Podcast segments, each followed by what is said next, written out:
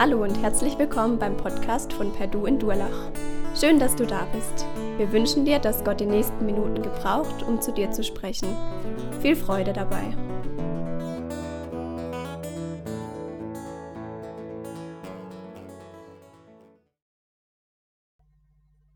Ja, wir haben es gerade gehört. Heute geht es um den Tod von Mose. Wir hatten ja die letzten Wochen uns Gedanken gemacht, ein Leben an der Hand Gottes. Und bei Mose dürfen wir das ganz deutlich sehen, wie er Gott erlebt hat, wie Gott ihn gebraucht hat in ganz verschiedenen Situationen und wie Gott ihn an der Hand genommen hat. Und ja, jetzt geht's um den Tod. Und irgendwie habe ich mir gedacht, ja, es ist nicht so cool drüber zu reden. Also wir reden ja generell nicht so gern über den Tod. Ähm, wir haben das irgendwie ausgelagert, vielleicht noch im Krankenhaus, Pflegeheim, wo man es öfters mal vor Augen hat. Aber so im normalen Leben redet man doch viel lieber übers Leben als über den Tod. Vielleicht denken wir noch mal ab und zu mal dran, wenn wir zum Arzt gehen müssen, wissen nicht, wie die Diagnose ausgeht, dann machen wir uns Gedanken über den Tod. Aber im normalen Leben eigentlich nicht. Und deswegen finde ich es total spannend, dass wir uns heute Morgen Gedanken machen können über das Leben von Mose und über das, was, ja, was er hinterlassen hat, so ein Stück weit. Ja, wir haben die letzten Wochen gehört, was Gott mit Mose gemacht hat. Und eigentlich dachte ich, müsste jetzt am Ende so was richtig Spektakuläres kommen. So wie man es aus dem Film kennt. Der Mose, der Held, der irgendwo hinrennt, jemand rettet und dabei sein Leben lässt. So was irgendwie, ja, was übernatürliches, was, was abgefahrenes ist. Und wenn wir in die Bibel gucken, dann sehen wir, dass das Ende von Mose, Moses Tod, gar nicht so spektakulär war sondern es wird relativ nüchtern erzählt, beschrieben, wie Mose gestorben ist.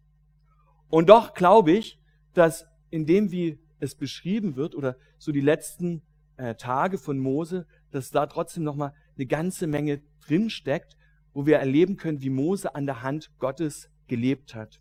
Und auch wenn wir rückblickend auf das Leben von Mose schauen, dann dürfen wir sehen, wie Gott ihn gebraucht hat.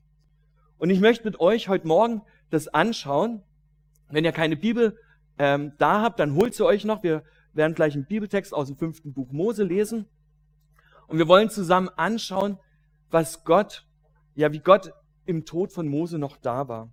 Und beim Lesen von, dem, von den Versen, von dem Predigtext, sind mir vier Dinge aufgefallen, die ich mit euch heute Morgen gern anschauen möchte. Und zwar steht der Predigtext im fünften Buch Mose, im Deuteronomium, wie es manche auch bezeichnen. Und eigentlich ist das fünfte Buch Mose so eine Zusammenfassung von dem, was, Mo, was Gott Mose gesagt hat. Es sind drei Reden, die Mose hält, also wenn man das Buch liest, wo er nochmal das Volk an alles Wichtige erinnert, was, was Gott ihm gezeigt hat und wo er dem Volk so eine Anweisung gibt oder eine Hilfe gibt, wie sie das Leben in dem Land, wo sie ja unterwegs waren, wo sie noch in der Wüste stehen, ähm, leben können. Und wir sind jetzt ganz am Ende von dem fünften Buch Mose im Kapitel 32. Da sind wir auch am Ende von seiner dritten Rede. Und da wollen wir einsteigen und genau sehen, was wir von Mose noch lernen können, auch in dem Moment, wo er stirbt. Ich lese 5. Mose 32 ähm, ab Vers 44 bis 47. Zusammen mit Josua, den Sohn Nuns, trug Mose dieses Lied dem ganzen Volk vor. Dann sagte er zu ihnen, Nehmt euch diese Mahnung zu Herzen und gebt sie euren Kindern weiter, damit sie ihr Leben nach den Vorschriften dieses Gesetzes richten. Das Wort des Herrn ist kein leeres Wort, es ist euer Leben. Wenn ihr ihn folgt, werdet ihr lange in dem Land leben können, das ihr jetzt in Besitz nehmt. Ich habe den ersten Punkt mal überschrieben mit Mose, ein Mann der Worte. Vielleicht erinnert ihr euch noch ganz am Anfang, wo Mose berufen wird, da war das für ihn so ein Totschlagargument. Gott, ich kann doch überhaupt nicht reden. Und jetzt, am Ende seines Lebens, sagt er, ey Leute, erinnert euch an die Worte. Mose hat ein Lied dem Volk weitergegeben und in dem Lied geht es eigentlich um die Geschichte von Israel. Ja, da wird ganz am Anfang beschrieben, wie Gott ist was er getan hat. Gott ist größer. Ich lese mal zwei Verse. Da steht, preist unseren großen und erhabenen Gott. Ich rufe ihn bei seinem Namen. Ihm, unseren Fels, unseren starken Schutz in allem, was er plant und ausführt, ist er vollkommen. und so weiter. Er schreibt ein Loblied auf Gott und sagt, hey, guck mal, das ist Gott. Und dann beschreibt er, wie Gott das Volk einfach erwählt hat. Nicht, weil es irgendwie besonders toll war oder weil es irgendwas geleistet hat, sondern weil Gott wollte, weil Gott sich erbarmt hat, weil Gott barmherzig war. Und dann sagt er, dass das Volk rebellisch wird. Gott vergisst, eigene Wege geht. Und das ist eigentlich so das Lied, wo er dem Volk mitgibt. Im 5. Mose 32 lesen wir das. Könnt ihr gern nachlesen.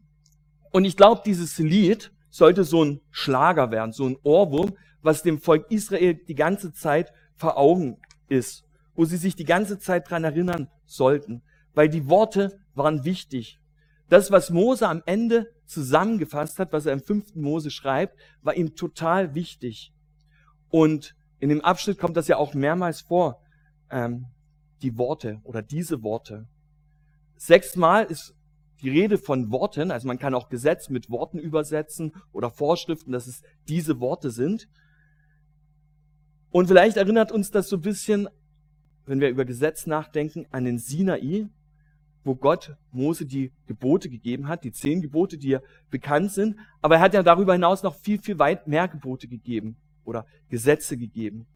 Und eigentlich sollten diese Gesetze oder diese Worte das Zusammenleben ähm, regeln. Es sollte das Zusammenleben regeln, regeln, wie die Israeliten miteinander klarkommen können, wie man in der Familie klarkommt, in der Nachbarschaft. Aber es sollte auch das Miteinander zwischen Gott und Mensch kennzeichnen und regeln.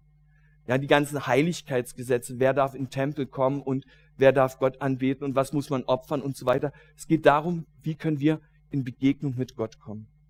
Und am Ende stellt Mose das Volk vor eine Entscheidung und sagt, ihr dürft entscheiden, entweder ihr gehorcht diesem Gesetz, dann wird euch Gott ein Leben im Überfluss geben. Ja, er beschreibt das immer wieder. Das Land, in das sie kommen, das ist ein Land, wo Milch und Honig fließt. Ein, Mann, ein Land, wo es ihnen richtig gut geht, wo sie alles haben. Das ist die eine Möglichkeit, für die sie sich entscheiden können. Oder sie entscheiden sich, dass sie sagen, okay, ich guck, was mir gefällt, ich mache, was ich will. Und dann wird Gott ähm, sie nicht segnen. Gott, wird Gott sie sich selbst überlassen. Also die Wahl hatten sie und das schreibt er immer wieder im fünften Buch Mose. Da geht es immer wieder um Segen und Fluch. Das ist die Wahl, zwischen dem sich das Volk entscheiden kann. Entweder Gehorsam oder ihr macht, was ihr wollt. Aber dann lebt auch mit den Konsequenzen. Und ich glaube, das ist der erste Punkt, von dem wir was lernen können.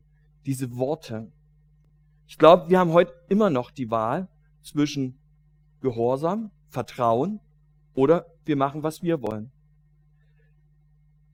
Viele Jahre später schreibt Johannes, ein Freund von Jesus, ein Jünger von Jesus, ähm, schreibt er, was er mit Gott, mit Jesus erlebt hat, wo er mit Jesus unterwegs war. Und das Evangelium beginnt mit den Worten, am Anfang war das Wort und das Wort war bei Gott und Gott selbst war das Wort. Und ich dachte eigentlich krass, weil hier geht es um Worte, um das Gesetz und jetzt wird das Gesetz oder das Wort selbst Mensch. Gott kommt auf die Erde und die Worte Gottes, die haben Kraft. Gerade wenn wir am Anfang von der Schöpfung, von der Bibel schauen, bei der Schöpfung, ja, Gott spricht ein Wort und es war da. Es ist was passiert. Es hat was verändert. Und ja, Mose erinnert an dieses Wort und ich glaube, dieses, diese Erinnerung gilt für uns auch heute noch. Ja, dieses Wort, das Mensch geworden ist, Jesus, der auf diese Erde kam. Und wir stehen vor der Wahl, jeder Einzelne. Vertraue ich Jesus also im Alten Testament war es dieses Gehorsam, das er ausgedrückt hat, ob ich vertraue. Wenn ich gehorsam war, heißt das, ich glaube, dass Gott, ich vertraue, dass Gott was Besseres für mich hat, wenn ich gehorsam bin.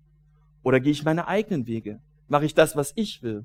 Denke ich, ja, okay, ich guck mal, was so passt, ich suche mir das Schönste raus. Und ich glaube, das ist das Erste, was Mose mega wichtig ist, bevor er stirbt, was er dem Volk noch mitgibt und was wir für uns heute lernen dürfen. Vertraue ich Gott oder versuche ich es aus eigenen? Die Konsequenz ist klar. Wenn Israel gehorsam ist, werden sie das Leben im Überfluss haben. Ein Land, in dem Milch und Honig fließt. Also alles, was man sich vorstellen kann. Oder eben, es wird Krieg sein, es wird herausfordernd sein, man wird sich streiten. Und ich glaube auch, für uns ist das ähm, so eine Zusage. Entscheiden wir uns, Gott zu vertrauen, dann sagt er, hey, ich habe das Leben im Überfluss. Ich habe viel mehr, als du dir überhaupt vorstellen kannst, viel mehr, als du überhaupt fassen kannst, als du annehmen kannst. Oder wir sagen, okay, ich entscheide mich, selber irgendwie meinen Weg zu gehen und selber irgendwie was zu machen. Und ich möchte dich herausfordern und frag dich, vertraust du Gott? Vertraust du darauf, dass er das Leben im Überfluss hat, dass er dich beschenken will? Oder sagst du lieber, nee, ich nehme mein Leben selber in die Hand? Die Einladung steht. Und Mose ist es ganz, ganz wichtig, dass er sagt, immer in jeder Lebenssituation, egal was kommt, soll sich das Volk daran erinnern und diese Entscheid die richtige Entscheidung treffen. Glauben, Gehorsam oder eben das machen, was ich will. Ja, das ist das, was Mose dem Volk Israel weitergibt, was ihm wichtig war. Aber es geht weiter. Und da kommen wir zu meinem zweiten Punkt und ich lese die nächsten Verse. Ähm, genau, ich lese 5. Mose 32 ab Vers 48 bis zum Ende des Kapitels. Am selben Tag sagte der Herr zu Mose, geh jetzt ins Abarim-Gebirge, dort drüben und steig auf den Berg Nebo, der im Land Moab gegenüber von Jericho liegt.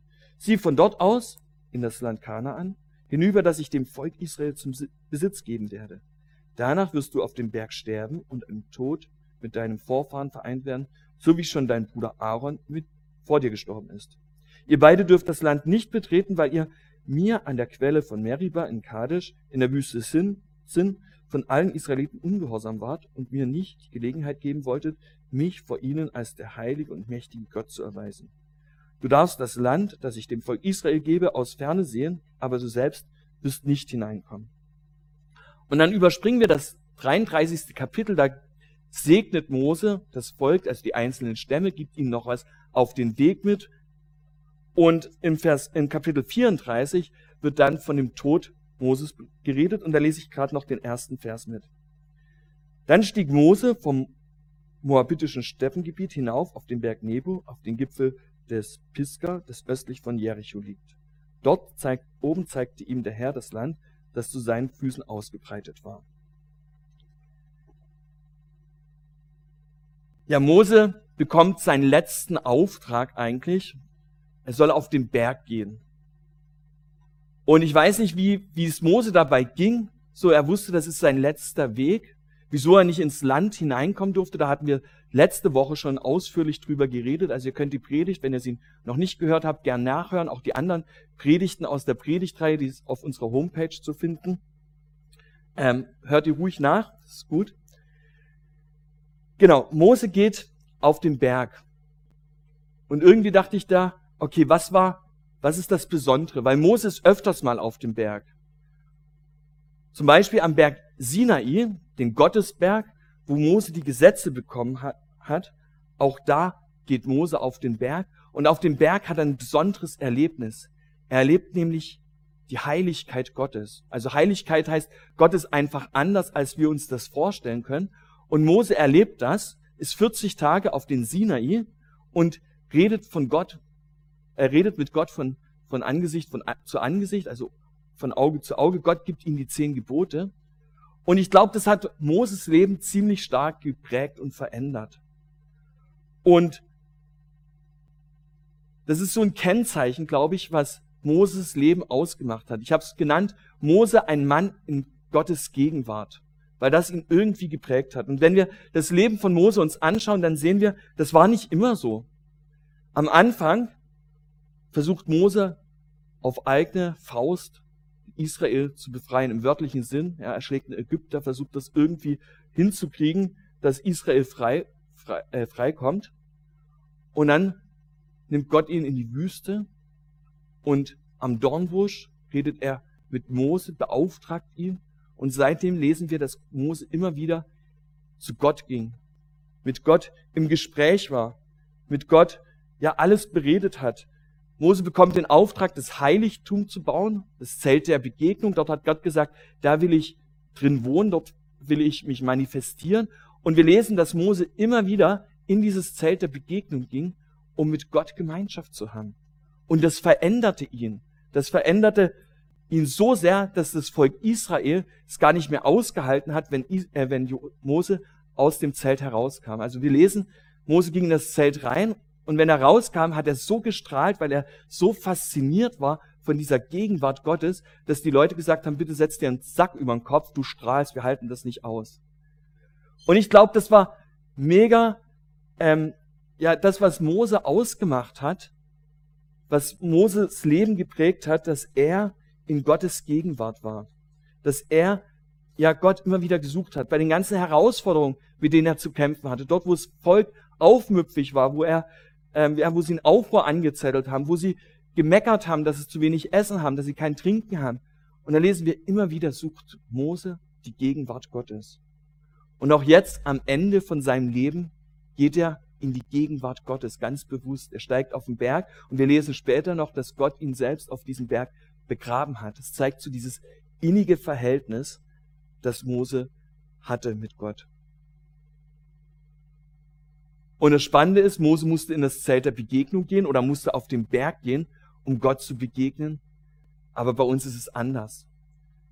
Als Jesus gestorben ist, ist im Tempel der Vorhang zerrissen. Der Vorhang hat das getrennt, also hinter dem Vorhang war das Allerheiligste, dort sozusagen die Gegenwart Gottes und es ist zerrissen. Und das heißt, die Tür zu Gott steht für alle offen. Und wir dürfen in diese Gegenwart Gottes hineinkommen, ohne irgendwo auf den Berg zu gehen, ohne irgendwas machen zu müssen, sondern wir dürfen, so wie Mose, die Gegenwart Gottes suchen. Und ich glaube, auch für Mose war das immer wieder eine Herausforderung in den ganzen Dingen, die er zu tun hatte. Er hatte ein ganzes Volk zu leiten, zu führen, hatte es vorwärts zu bringen. Es gab viele Sachen, die er machen musste. Aber Mose war die Gegenwart Gottes so wichtig, dass er sich die Zeit genommen hat.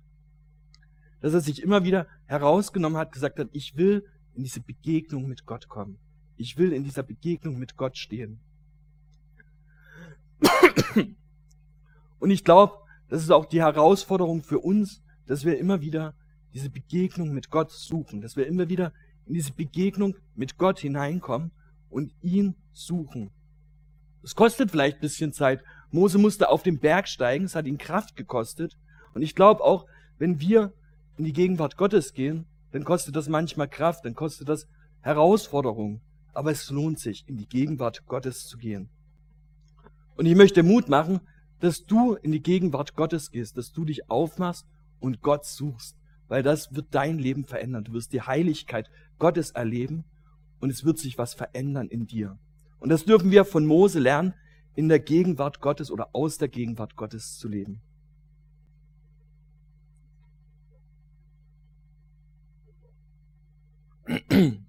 Ja, was passiert da auf dem Berg? Wir lesen weiter, das ist mein dritter Punkt. Den habe ich überschrieben mit Mose ein Mann mit Weitblick. Dort oben zeigte ihm der Herr das Land, das zu seinen Füßen ausgebreitet war. Die Landschaft Gilead und die daran anschließenden Gebiete bis hinauf zum Stammesgebiet von Dan. Das ganze Gebiet des Stammes Naphtali, das Gebiet des Stammes Ephraim und Manasse und das ganze Gebiet des Stammes Juda bis zum Meer im Westen, ebenso das Südland und die Senke von der Palmstadt bis nach Zoar. Er sagte zu ihm, das ist das Land, das ich Abraham, Isaak und Jakob mit einem Eid versprochen und von dem ich zu ihnen gesagt habe, eure Nachkommen will ich es geben. Du hast es jetzt mit eigenen Augen gesehen, aber du darfst es nicht betreten. So starb Mose, der Befehl, Bevollmächtigte Gottes im Land Moab, wie der Herr es bestimmt hatte. Gott begrub ihn dort im Tal gegenüber von Bet Pegor. Bis heute weiß niemand, wo sein Grab ist.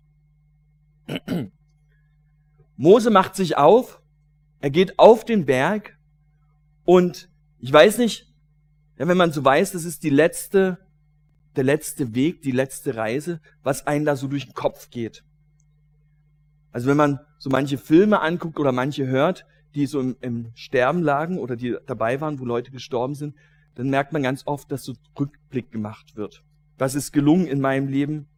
Was würde ich anders machen? Was bereue ich vielleicht? Ja, wo könnte ich mehr noch äh, leisten können oder was auch immer.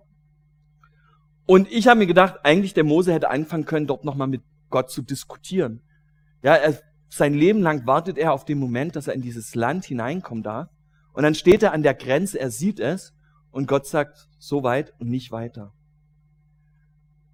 Ich glaube, ich hätte mit Gott angefangen zu diskutieren, aber Mose fängt gar nicht an, mit Gott zu diskutieren, sondern er freut sich drüber. Und dann ist spannend, was Mose sieht. Er sieht nämlich weiter als das, was wir gesehen hätten. Ich habe gelesen, auf dem Berg, wo er wahrscheinlich starb, dass er hätte gar nicht diese Gebiete, die hier beschrieben werden, hätte sehen können, dass das viel zu groß wär, gewesen ist. Und trotzdem sieht die Mose, vielleicht hat er so göttliches Fernglas ge gehabt, vielleicht hat Gott ihn auch noch ein Stück hochgenommen und gezeigt so alles. Aber was ich noch viel spannender finde, als dass Mose diese ganzen Gebiete sieht, also das sind die, die Grenzstädte sozusagen von Israel, wo, wo Israel mal wohnen wird, was ich noch viel spannender finde, ist, was er sieht. Er sieht nämlich da nicht die Feinde, die gerade noch drinnen stehen, sondern er sieht, dass Ephraim, also ein Stamm von Israel, dort schon lagert oder Manasse oder Naphtali. Er sieht die ganzen Gebiete, wo das Volk Israel schon drin ist. Und dachte ich mir, was für ein Mann mit Weitblick. Er kommt vom Volk, das in der Wüste ist, geht auf den Berg und sieht schon viel weiter als das, was wir sehen würden. Und das finde ich total spannend, dass Mose dieses Siedlungsgebiet sieht und dass Mose schon sieht, wie es einmal sein wird. Und ich finde, Mose ist da voll das Vorbild, weil er ein Mann ist der Hoffnung, ein Mann, der weiter schaut. Und ich meine, wir sind ja in einer ähnlichen Situation wie Mose. Wir sind unterwegs. Die Bibel sagt, wir sind Pilger hier.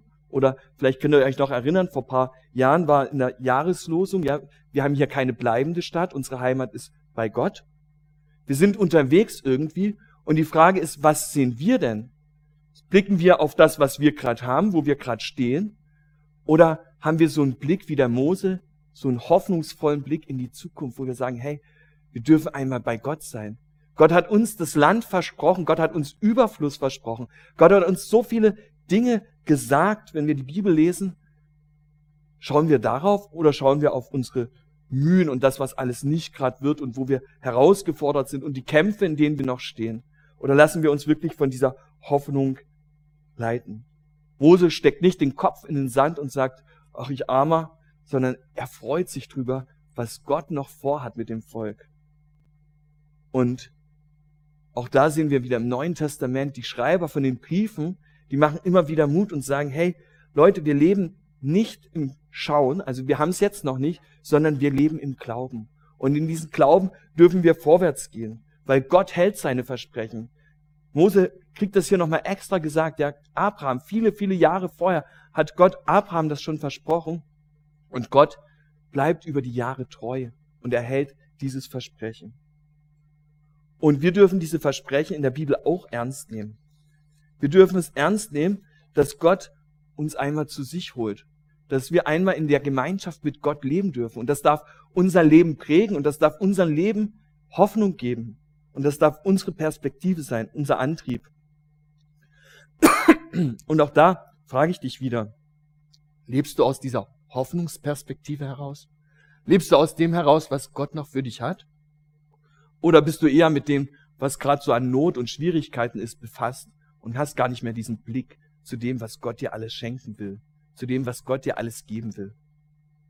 Lasst uns doch aus der Hoffnung heraus leben und die Hoffnung unser Leben bestimmen und nichts das, was uns täglich umgibt. Ja, Mose ist auf dem Berg, steht da, dass Gott ihn beerdigt hat. Und dann kommt wie so der Nachruf oder das, was von Mose geblieben ist. Und es ist gar nicht so viel, was da beschrieben wird. Und trotzdem, glaube ich, hat das, hat das eine Aussage. Ich habe es genannt, Mose legt Spuren. Und das sind die letzten Verse. Ich lese ab, ähm, 5. Mose 34 ab Vers 9. Nee, ab Vers 7. Mose war 120 Jahre alt, als er starb. Aber bis zuletzt war er rüstig geblieben und sein Sehkraft hatte nicht nachgelassen. 30 Tage lang hielt das Volk im moabitischen Steppengebiet für ihn Totenklage. Josua, des Sohn Nuns, wurde nun Anführer der Israeliten. Er war mit Weisheit und Umsicht begabt, seit Mose ihm die Hände aufgelegt und ihn dadurch zu seinem Nachfolger eingesetzt hatte. Die Leute von Israel gehorchten ihm, wie der Herr ihnen das durch Mose befohlen hatte. Nie mehr gab es in Israel einen Propheten wie Mose, mit dem der Herr Auge in Auge gesprochen hat. Kein anderer Prophet hat solche staunerregenden Wunder vollbracht wie die, mit denen er im Auftrag des Herrn in Ägypten gegen den Pharao, seine Minister und sein ganzes Land aufgetreten ist. Kein anderer hat Israel mit so starker Hand geführt und vor den Augen des ganzen Volkes solche mächtigen und schreckenerregenden Taten vollbracht wie er. Das ist das, was wir am Ende von Mose lesen, was so der Nachruf ist. Und ich finde das spannend, was hier beschrieben wird. Als erstes wird beschrieben, wer der Nachfolger von Mose wird. Der Josua. Und ich finde das spannend, dass Mose nicht gewartet hat, bis er tot ist, sondern dass er schon zu seinen Lebzeiten seinen Nachfolger bestimmt hat und eingesetzt hat und befähigt hat. Und der Josua war ja wirklich so ein befähigter Mann. Er war im Kampf erprobt, das lesen wir. Er hat genauso wie Mose immer wieder Gottes Gegenwart gesucht. Er war wie Mose in dem Zelt der Begegnung, hat mit Gott geredet, hat Gottes Angesicht gesucht. Er war voller Vertrauen, als die Kundschafter in dem gelobten Land waren und es ausspionieren sollten, gucken sollten, was so los ist, war er mit Kaleb die einzigen, die gesagt haben, hey, wir schaffen das mit Gottes Hilfe. Und zehn andere haben gesagt, das ist viel zu schwer für uns. Also Mose hat schon einen fähigen ähm, Leiter ausgesucht und er hat ihn auch befähigt. Er hat ihm die Hände aufgelegt. Das heißt, er hat so ein Stück von, für ihn gebetet. Er hat ihm das weitergegeben, was Gott ihm gegeben hat. Und ich glaube, das ist ein wichtiges Tool auch für uns, dass wir immer wieder auch schauen, wo wir Leute befähigen können, wo wir Leute in die Nachfolge bringen können. Aber eigentlich geht es hier gar nicht um Josua, sondern es geht um Mose. Und das finde ich spannend, dass von Mose gesagt wird, er war rüstig bis zum letzten Tag. Also heute würde man sagen, so ein rüstiger Rentner mit 120 Jahren, noch keine Brille gebraucht, sondern er war fit. Und wenn wir das mit anderen Leuten vergleichen, da steht zum Beispiel bei Abraham, er war alt und satt an Lebenstagen. Oder bei Jakob, alt und satt an Lebenstagen. Der Mose, der war nicht alt und satt, sondern er wusste, er hatte etwas gewegt, er hatte etwas geleistet und er hat das aus der Kraft Gottes gemacht. Und er hat Spuren gelegt, Spuren hinterlassen. Und die werden ja hier extra nochmal genannt, ja. Er hat Israel befreit. Also das ist ja schon was richtig Mächtiges. Er hat in der Weltmacht, Ägypten galt damals als Weltmacht, hat er gezeigt, wer der eigentliche Herrscher ist, wer die eigentliche Macht hat. Und dass die menschliche Macht eigentlich wie so ein kleiner Popel dagegen ist, die überhaupt nicht irgendwas ähm, ausrichten kann. Mose hat 40 Jahre das Volk durch die Wüste geführt, hat es immer wieder gezeigt, wo es lagern soll, wenn sie aufbrechen soll. Er hat 40 Jahre Streit geschlichtet, ähm, ja, die An Aufruhrer und die an, ähm, Aufruhr angezettelt hatten, mit denen hat er sich auseinandergesetzt. Also er hat richtig viel Dinge getan, ja, Wasser, ähm, für Wasser gesorgt, dort wo keins war und so weiter. Und wahrscheinlich der größte Verdienst, den wir so sehen, ist die Tora. Ähm, was ja Richtschnur heißt, also die Gebote Gottes, die fünf Bücher, die wir jetzt als fünf Bücher Mose sehen, die hat Mose ähm, von Gott empfangen, hat sie aufgeschrieben, so dass wir sie heute noch lesen können. Schon krass, was Mose geschaffen hat oder was so hinterblieben ist. Und die Bibel sagt auch, es gibt keinen Propheten, der ihm gleichkommt. Und doch lesen wir an dem Ende, dass Mose eigentlich eine Spur gelegt hat auf etwas, das noch kommt, auf etwas, das größer ist. Auf jemanden, der wirklich Befreiung schenkt. Nicht nur von irgendwelchen Ägyptern, von irgendwelchen, die uns von außen einzwängen, sondern Befreiung von unserer Schuld, von dem, was uns von Gott trennt. Er macht deutlich, dass jemand kommt, der Macht hat, die über allen steht. Ja, der Macht hat, Kranke gesund zu machen oder Tote sogar aufzuerwecken und selbst vom Toten aufzuerstehen, um so den Teufel zu besiegen und die Sünde zu besiegen und uns in die Gemeinschaft mit Gott zu bringen. Er zeigt, dass jemand kommen wird, der in diese, uns hineinbringt in diese absolute Gegenwart mit Gott. Das Volk Israel hatte den Auftrag, ja, Gott sagt es immer wieder, ich bin heilig und ihr sollt auch heilig sein. Und sie mussten die Gesetze einhalten, damit sie in diese Heiligkeit hineinkommen. Und Mose macht deutlich, es kommt jemand, der die Heiligkeit zu uns bringt, der Gott zu uns bringt. Ihr wisst sicherlich, von wem ich rede. Ja, es wird deutlich, hier, Mose ist so ein, so ein Schatten oder so eine Andeutung auf Jesus.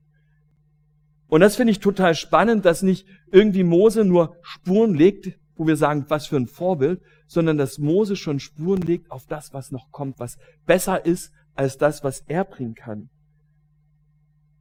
Was besser ist als das, was das Gesetz erfüllen kann. So lesen wir es im Neuen Testament. Der Paulus sagt das immer wieder. Ähm, das Gesetz, das macht, bringt uns in eine Enge, aber Jesus bringt uns in eine Freiheit, in eine wirkliche Freiheit, die zählt. Und deswegen ist Mose so eine Andeutung, so ein Schatten auf das, was wirklich kommt. Und das finde ich total spannend, dass das Leben von Mose nicht beendet wird mit dem, was er alles geleistet hat, sondern Blick auf das, was kommt.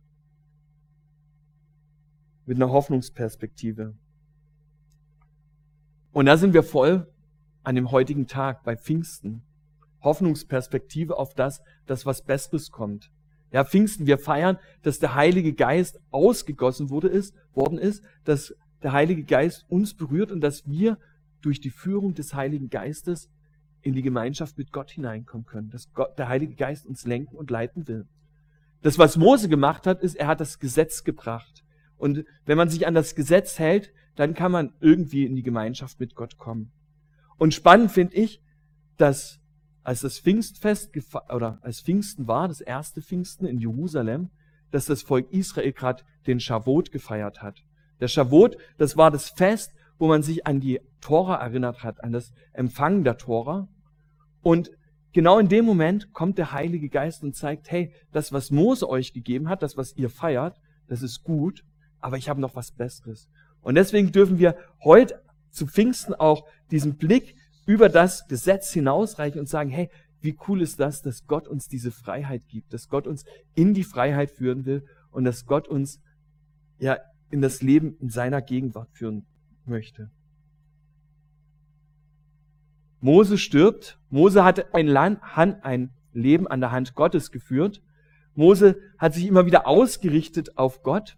Und wir haben die letzten Male viel lernen dürfen von Mose. Und ich wünsche uns, dass das Mose für uns so ein Vorbild ist, wo wir sagen, hey, ist gut, ihm zu folgen, ist gut, es ähnlich zu machen wie Mose, äh, ja, wie Mose. Und dass wir genauso wie Mose auch diesen Blick auf Jesus haben, der über allen steht. Und ja, wo wir Spuren hinterlassen dürfen, auch in unserem Umfeld. Weil wenn der Geist Gottes in uns wirkt, dann wird das Spuren hinterlassen. Mose war ein Mann an der Hand Gottes. Er war von Gott berufen, beauftragt. Gott hat ihn befähigt. Er hatte etwas weiterzugeben. Er hatte die, die Gesetze weiterzugeben. Und ich glaube, es ist immer wieder wichtig, dass wir uns daran erinnern, dass wir uns entscheiden dürfen. Vertraue ich auf Jesus? Vertraue ich ganz darauf? Oder gehe ich meinen eigenen Weg? Suche ich das, was mir gefällt? Mose hat eine Perspektive, die über die Zeit hinausgeht, die weiter ist, die in die Ewigkeit hineinreicht. Und lasst uns auch aus dieser Perspektive heraus leben, in diese Ewigkeit. Das Beste kommt noch. Gott hat es vorbereitet und bereitet es vor. Ja, mir hat mal einer gesagt, Gott hat die Welt in sieben Tagen geschaffen und die ist schon cool. Und jetzt ist er 2000 Jahre schon im Himmel und sagt, ich bereite eine Wohnung vor und wenn ich fertig bin, komme ich wieder. Wie genial muss das denn sein? Lasst uns in dieser Perspektive leben. Lasst uns aus der Gemeinschaft mit Gott leben, so wie Mose das gemacht hat, immer wieder uns aufzumachen, in die Gemeinschaft mit Gott hineinzukommen, ihn zu suchen, auch wenn es anstrengend ist und wenn es manchmal vielleicht gar nicht passt und wir so viel anderes zu tun haben. Lasst uns aus der Gemeinschaft mit Gott herausleben. Und lasst uns auf den schauen, der viel größer ist als Mose, auf den, der die wirkliche Befreiung, die wirkliche Erfüllung bringen kann. Lasst uns auf Jesus schauen. Amen. Ich möchte noch beten. Jesus, ich danke dir, dass wir so ein Vorbild haben dürfen wie den Mose, wo wir so viel lernen können. Und du siehst, wo es uns herausfordert, den Blick auf dich zu haben, den Blick auf die Ewigkeit zu haben und wo es uns herausfordert, in deiner Gegenwart zu sein, aus deiner Gegenwart heraus zu leben. Und ich bete, dass wir immer wieder das suchen, dich suchen, deine Gegenwart suchen und dass du uns deine Perspektive für unser Leben gibst. Danke, dass wir so viele Versprechen haben, wo du sagst, du hast Besseres, du hast mehr, du hast Größeres. Und Jesus, ich bete, dass wir uns immer wieder daran erinnern, dass das Beste noch kommt, wenn wir bei dir sein werden. Amen.